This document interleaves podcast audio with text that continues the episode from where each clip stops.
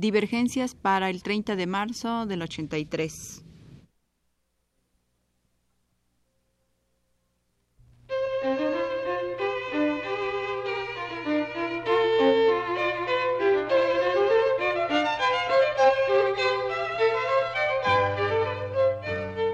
Divergencias. Programa a cargo de Margot Glantz.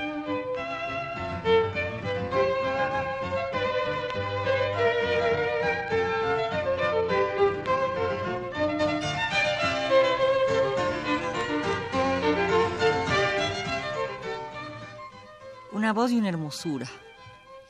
La vez pasada hablaba yo de la relación que existe en Calderón entre la voz y la racionalidad. Pero en ese juego de paradojas que Calderón maneja, en ese juego de contrastes, de opuestos absolutos, la voz que da la racionalidad se pierde cuando llega el amor, porque en ese momento la voz entrecorta y se vuelve gemido. Me quedé hablando de otro drama de Calderón en donde este problema tiene una gran importancia y eh, se acerca al problema que en Eco y Narciso se ha analizado. También en en las sesiones anteriores analicé otro drama en donde este tema es muy fundamental, que es la, la hija del aire, en donde aparece Semíramis. Ahora me voy a referir a Fortunas de Andrómeda y Perseo, que había empezado a hablar de ello la vez pasada. Decía yo que Andrómeda y Medusa son muy bellas. Medusa tiene una hermosura que se concentra en los cabellos, que en su dorado brillo enredan el celo de los dioses, que castigan a quienes son tan bellas que deslumbran al mismo sol. Aquí estaríamos dentro del contexto griego de la ibris. La demasía produce la violencia de los dioses y el castigo de los mortales. No se puede ser demasiado bello. Semiramis es muy bella, Eco es muy bella, Narciso es muy bello, Medusa y Andrómeda son bellas.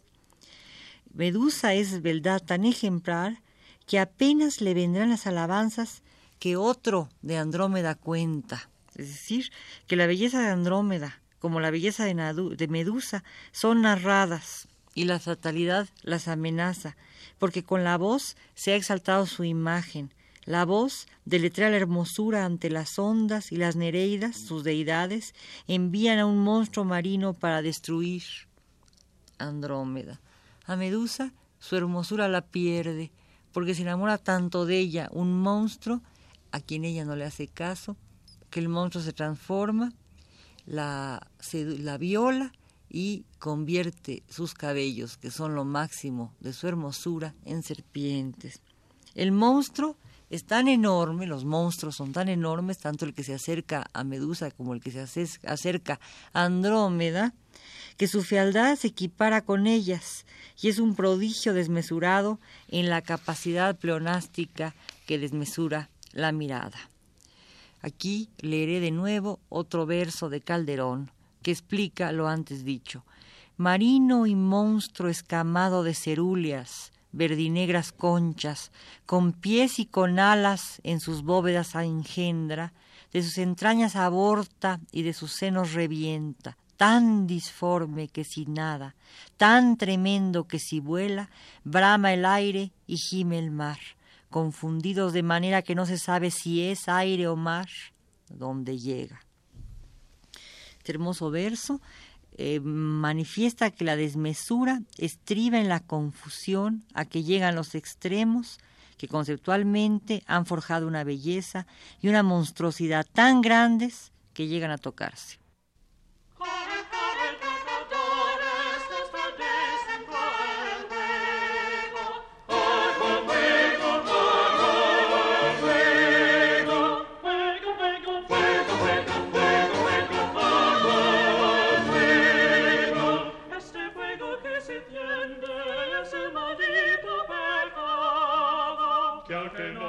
No voy ocupado siempre para si lo prende, cualquier que de Dios pretende, salvación con tu recuerdo, ay, por fuego,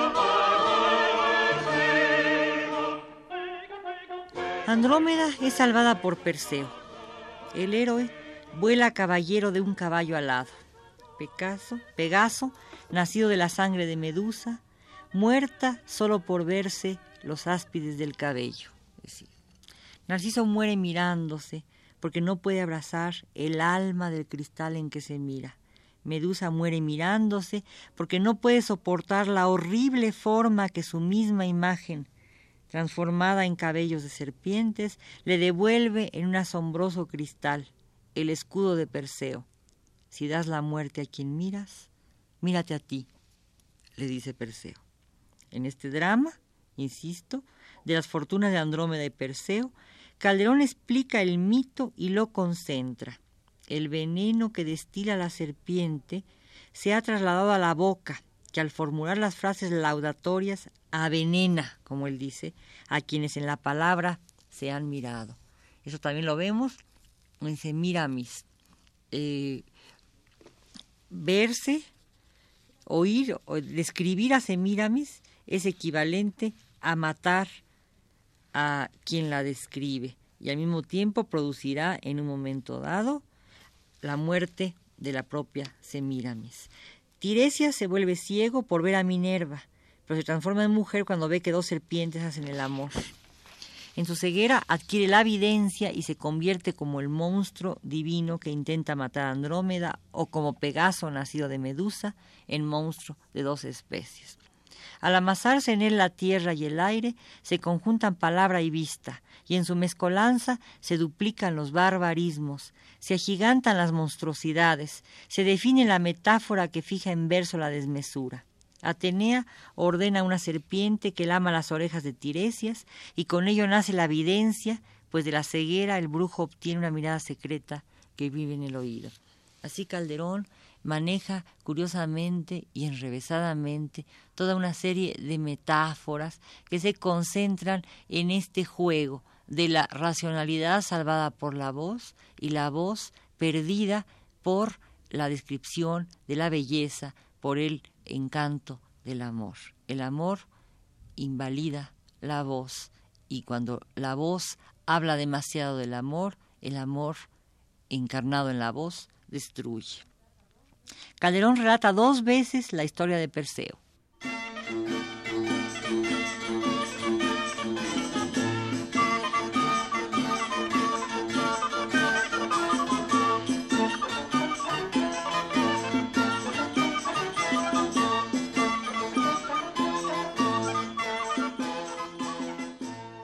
Primero le concede al héroe una visión, un sueño que es la sombra de su deseo.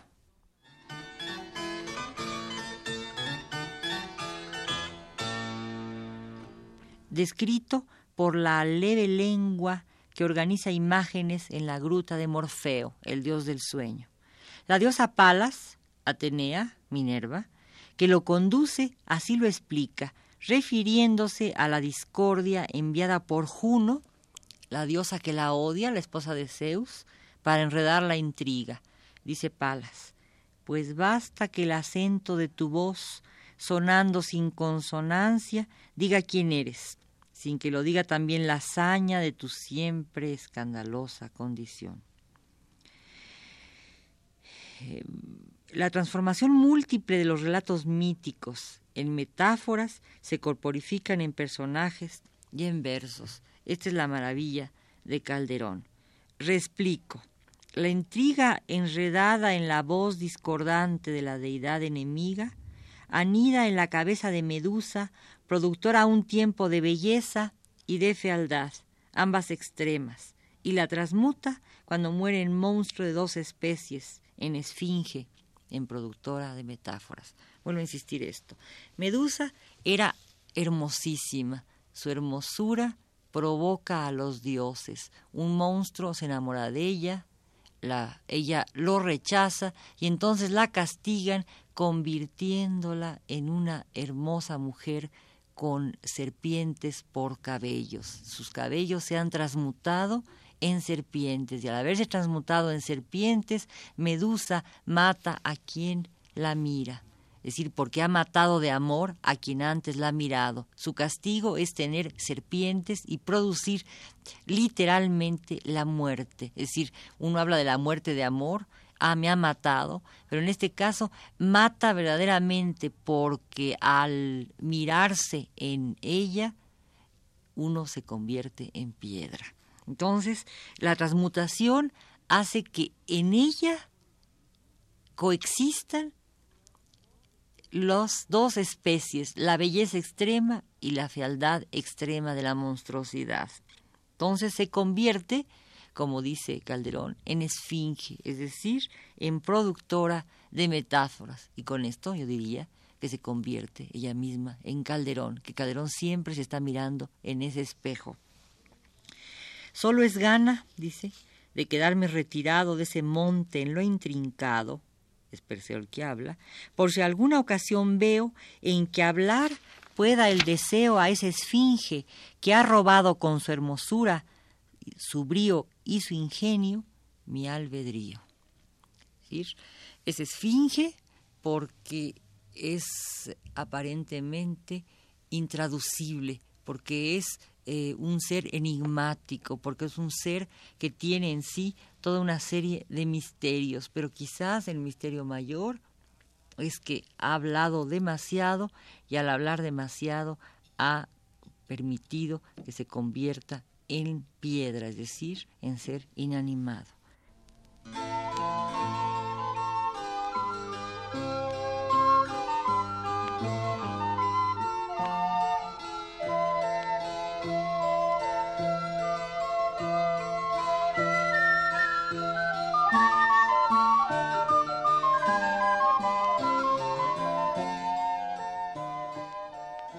La voz, unida a la mirada, que de tan lúcida ciega produce, como dice Calderón, la fuente de los poetas.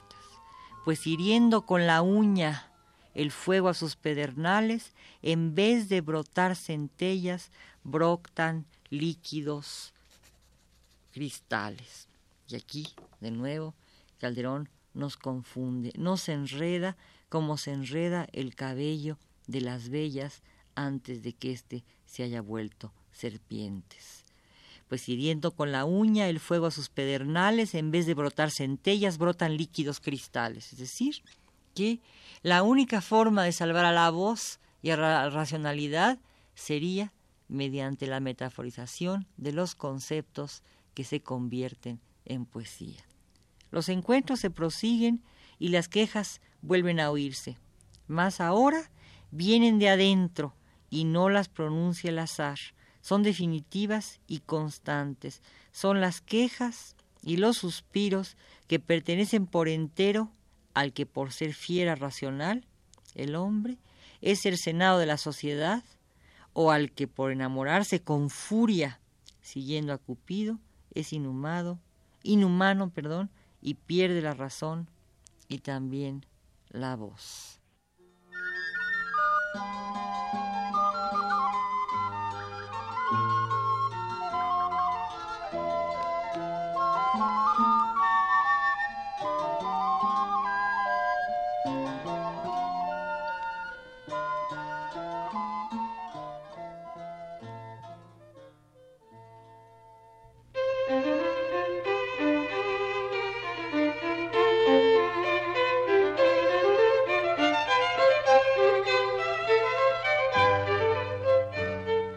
Divergencias.